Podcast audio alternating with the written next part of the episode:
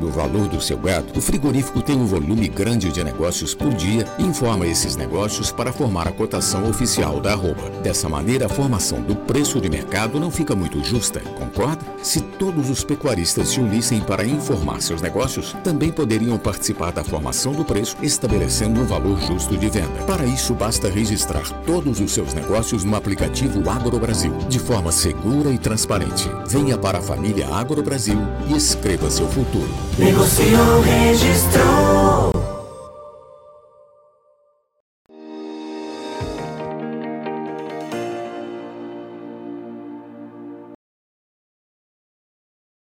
Muito bom dia, você que está conosco no Notícias Agrícolas, esperando pelas informações de mercado. E hoje a gente vai fazer uma análise diferente, análise do ponto de vista do pecuarista.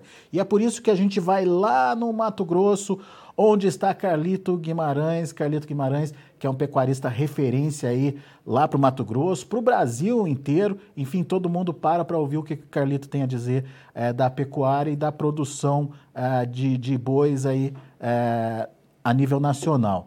Carlito está falando com a gente lá de São José do Xingu, é, lá no Mato Grosso. Seja bem-vindo, meu caro. Muito obrigado por estar aqui com a gente, nos ajudar a entender que momento é esse do mercado do boi, principalmente aí na sua região, o que está acontecendo aí com a comercialização.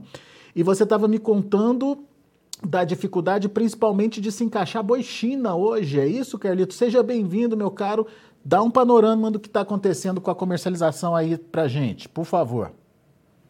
Ah, bom dia, bom dia a todos os telespectadores aí. É um prazer estar com você aqui e participando do seu programa aí. E vivenciando os problemas que nós temos hoje na pecuária, né?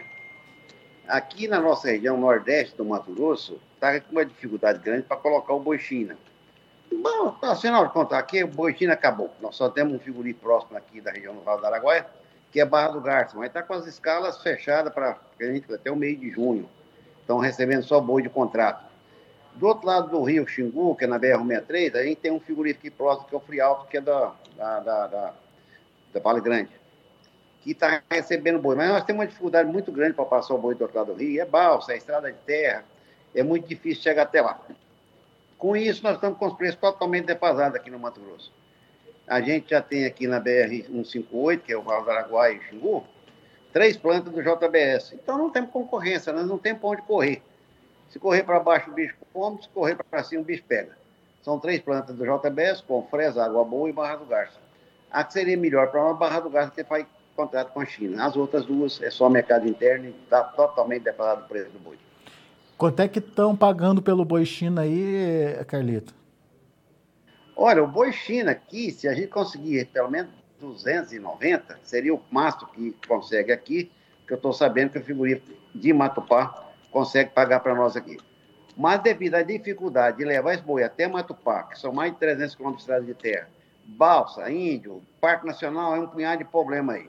Às vezes você embarca o boi aqui, chega na beira do rio, o índio já põe a mão na cabeça, hoje não vai atravessar a balsa mais, só mais, quer dizer, então é, é cheio de problemas. Os seguríficos lá do outro lado do rio, principalmente os seguríficos que exportam, não estamos querendo buscar boi aqui na região nossa. Aqui estamos ficando só na mão do JBS, que é um monopólio grande e nós não estamos tá tendo onde correr, não. E mesmo, mesmo você tendo aí o boi com características com padrão China, você acaba tendo que vender padrão comum, é isso? Positivo. Eu estou com boi aqui escalado para Confresa, boi de menos de quatro dentes, boi bem novo, e que vai morrer para o mercado interno. Isso está acontecendo também em Goiás. Semana passada matei boi confinado, boi de menos quatro dentes, boi até de dois dentes, é, preço tudo de mercado interno. Depois Goiás, principalmente, depois que fechou Mozarlândia, detupou todo o nosso comércio. E aqui no Vale do Araguaia, não sei o porquê. E eu acho que o porquê nosso aqui é o monopólio do JBS, né? E como as estradas para outro lado do rio não estão muito boas, está difícil cruzar o boi aqui para outro lado do rio Xingu.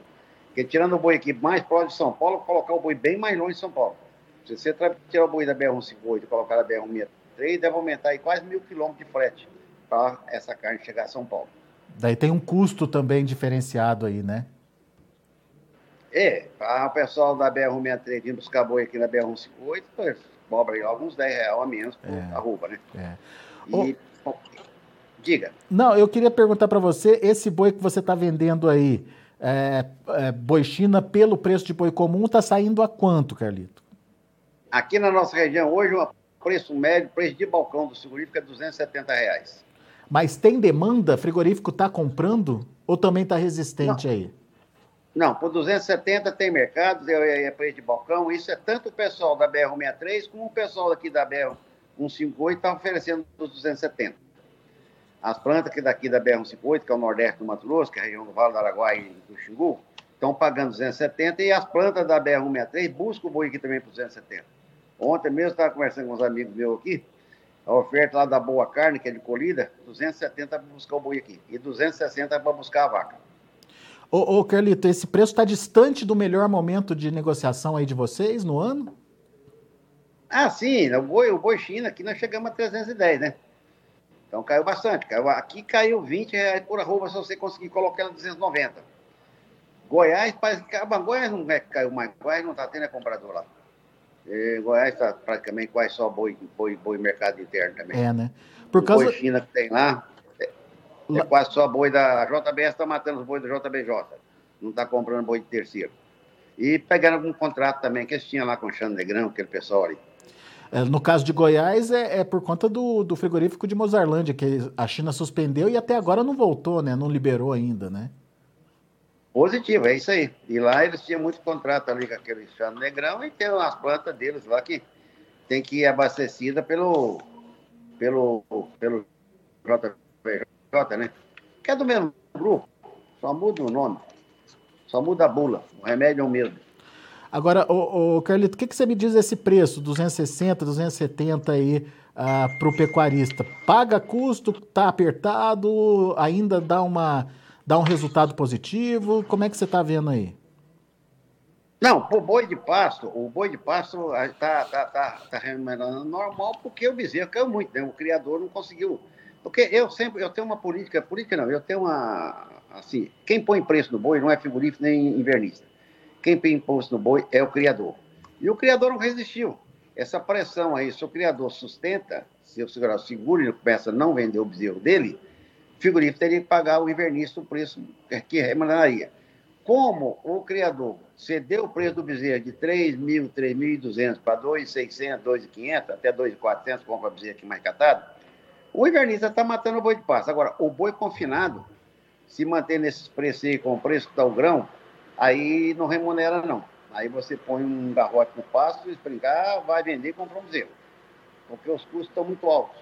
Hoje não remunera no confinamento para colocar um garrote, vamos pôr de 13, 14 arrobas, eh, você vai gastar tanto nele para vender barato, para vender a 2,85 em Goiás, 2,70 no Mato Grosso, você vai comprar um bezerro.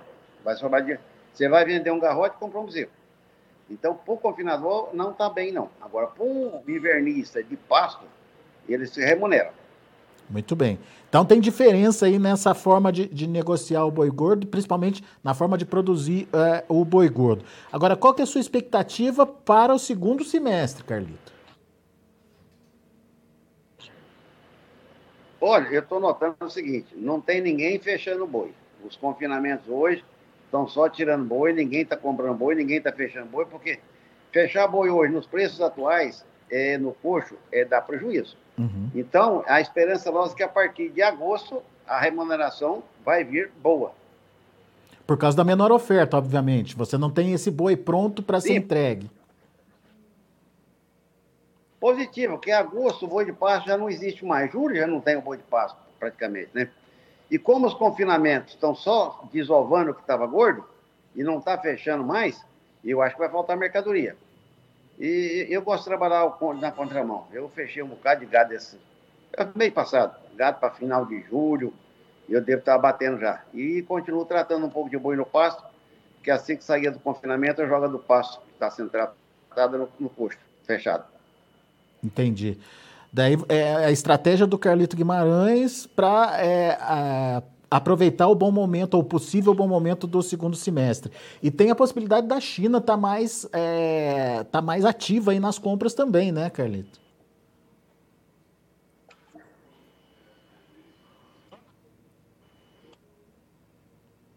É positivo. Começou a pipocar aqui a sua transmissão, mas deu para entender. Eu acho que o segundo semestre nosso vai ser bom, pela falta de ter pecuarista fechando bai bois nos confinamentos. Eu tenho notado, os confinamentos são só tirando o pouco de boi que consegue vender, e que, com o atual preço dos grãos, não remunera fechar o boi, boi do preço que está. Então, pouca gente fechando boi. Eu, para temar contra, na contramão, fechei um bocado de boi e continuo tratando no pasto, mas é pouca gente que está fazendo isso. Eu gostaria de contrariar a coisa, mas é, é o jeito que eu estou safando para sair dessas boiadas é jogar no coxo agora para ver se consigo matar mais para frente. Você acha que a China volta às compras normalmente, Carlito?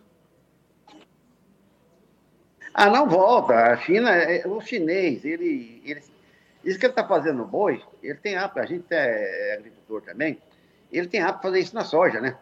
E o chinês, quando ele tem um estoquezinho lá, ele sai, ele tira o pé para jogar o mercado para baixo.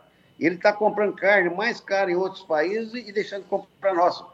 Porque a pressão grande nele é no Brasil, que é o maior fornecedor de carne deles, né?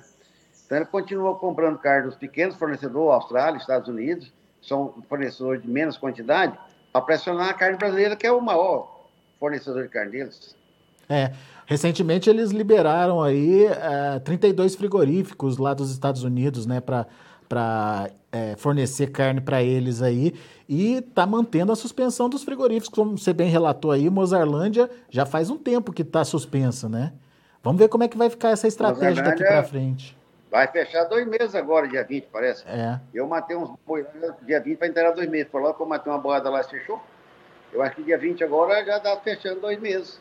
É isso aí. É. Muito bom. Carlito, meu caro, muito obrigado, viu, pela sua participação conosco aqui no Notícias Agrícolas. Bom te ouvir, volte sempre.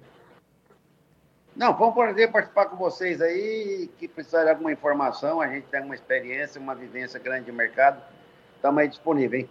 Mas o fazendeiro pode ser duro, segurar o boi dele, é, deixa para entre sábado, que na sábado vão ter mercado, hein? Realmente pegar nós de calça curta, né? E jogaram o boi embaixo numa época que de safra com pouca pasto. Porque o problema é que o Brasil inteiro está sem pasto. É. Mas vamos levando. É isso vamos aí. chegar lá. Boa, Carlito. Obrigado. Volte sempre. Tá, obrigadão a você. Tchau. Tchau. Tá aí Carlito Guimarães, pecuarista, aqui com a gente no Notícias Agrícolas, relatando a experiência dele é, na comercialização do boi. Tá difícil, segundo o Carlito, encaixar o boi China lá na região é, o, os frigoríficos que atendem lá a região dele, Cof, é, Cofresa, Água Boa e Barra do Garças, desses três apenas Barra do Garças compra boi China e é, já tem aí, segundo o Carlito, escala para praticamente o, o, o mês de junho por conta de bois já contratados. E na BR-163, ou do lado do Rio, do outro lado do Rio, como é, colocou aí o Carlito, é, os frigoríficos até pagam um pouco melhor, mas por conta da distância e da dificuldade de, de levar o gado, de, enfim, é, conduzir esse gado até o, o, frigorífico, acaba não valendo a pena participar aí desse mercado. O negócio está sendo vender uh, o, o boi é, China a preço de boi comum para os frigoríficos que estão demandando lá no estado. A gente vai, obviamente, continuar acompanhando essa condição do pecuarista e sempre atualizando para vocês o que está acontecendo pelo Brasil afora. Vamos ver agora como estão os negócios no mercado futuro. Vamos ver os preços. Olha aí, mercado futuro cedendo hoje, maio, 319,50 centavos, queda de 0,28%. Junho, 318,85, queda de 0,23%. Julho, R$ 323,60, queda de 0,42%. Agosto é, se manteve aí nos 325 reais e pelo horário ali é, da divulgação da, do, do preço, é o horário de abertura do mercado, portanto, agosto não teve negócios até agora.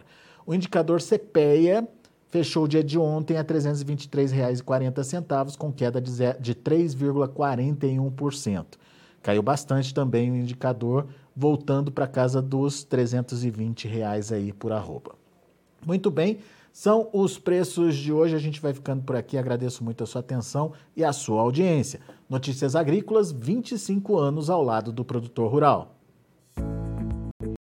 Participe das nossas mídias sociais no Facebook Notícias Agrícolas, no Instagram arroba Notícias Agrícolas e em nosso Twitter arroba Notiagre.